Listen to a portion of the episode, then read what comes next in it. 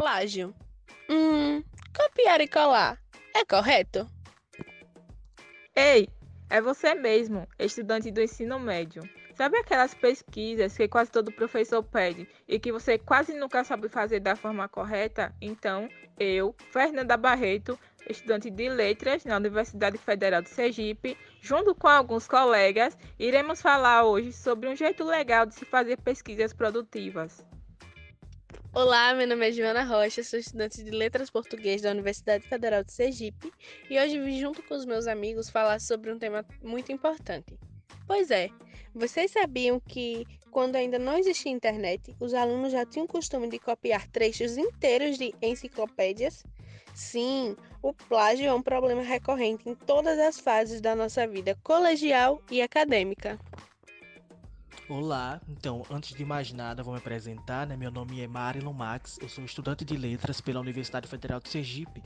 E como já dito, gente vai debater aqui, conversar, na verdade, um pouco sobre essa cultura do copiar e colar, o famoso Ctrl-C, Ctrl-V, que, em outras palavras, é você pegar algo de outro autor de, e não dar os devidos créditos. Mas enfim, para começar esse debate, né, eu queria saber é, de vocês duas, Fernanda e Joana, e depois eu também vou tentar responder essa pergunta.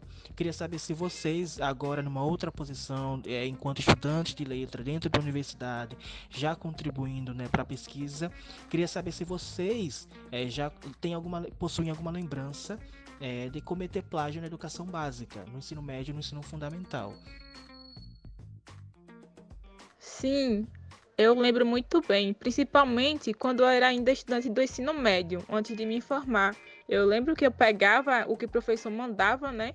Jogava na internet e pegava a primeira coisa que eu achava. Eu não tinha muita informação, não sabia nem o que era plágio ainda. Vim descobrir um pouco antes de me formar e aí eu comecei a ter a noção do que era. Nossa, muitas vezes. No meu ensino fundamental, principalmente. Era quando eu não tinha noção nenhuma sobre o plágio. Eu só chegava na internet, copiava, fazia aquele famoso Ctrl-C, Ctrl-V, dava uma lida superficial e entregava ao professor. Quando chegou ao ensino médio, os professores começaram a cobrar um trabalho mais detalhado. No entanto, ainda não da forma correta. Então, eu acabava fazendo aquele famoso coxa de retalho, sabe? Ia pegando algo de um autor, algo de outro autor às vezes tentava colocar de forma correta a referenciação, mas não dava o devido crédito. Sim, e é inclusive esse ponto mesmo que eu gostaria de tocar, porque a gente termina o ensino, o ensino médio, né? A gente acaba se formando no ensino médio e entra num outro universo que é a universidade. Então, se a gente não tem essa preparação, não tem esse não tem essa ideia muito clara do que é plágio, do que é copiar de uma outra pessoa, a gente começa a reproduzir isso em ambiente né, universitário, no ambiente acadêmico. E, e, aí que entra essa complicação de conseguir distinguir e conseguir fazer de maneira correta. Às vezes nós não sabemos como fazer. Bom, o primeiro tipo de plágio é aquele em que aquele que vai reconstruir o texto ele não tem preocupação alguma em alterar algumas palavras, ele não muda o sentido, não muda a oração, não muda nada de lugar. Ele copia integralmente o texto de outra pessoa e ainda não informa quem de fato escreveu aquele texto. E com isso, existe também a forma indireta, né? Quando o plagiador apenas modifica algumas palavras do que o autor falou, ou seja, ele pega uma frase, pode reconstruir ela com outras palavras e mudar a ordem do sentido, modificando sem dar o devido crédito. E temos então o terceiro tipo de plágio, que é conhecido como concha de retalhos. Porque, como o próprio nome já diz, né, já especifica, é quando a gente pega um tiquinho de um texto, outro tiquinho de outro texto, e aí vamos tentando, a pessoa que está plagiando vai tentando montar um outro texto para que o plágio fique indetectável, sabe? Tentar disfarçar o máximo possível seu plágio.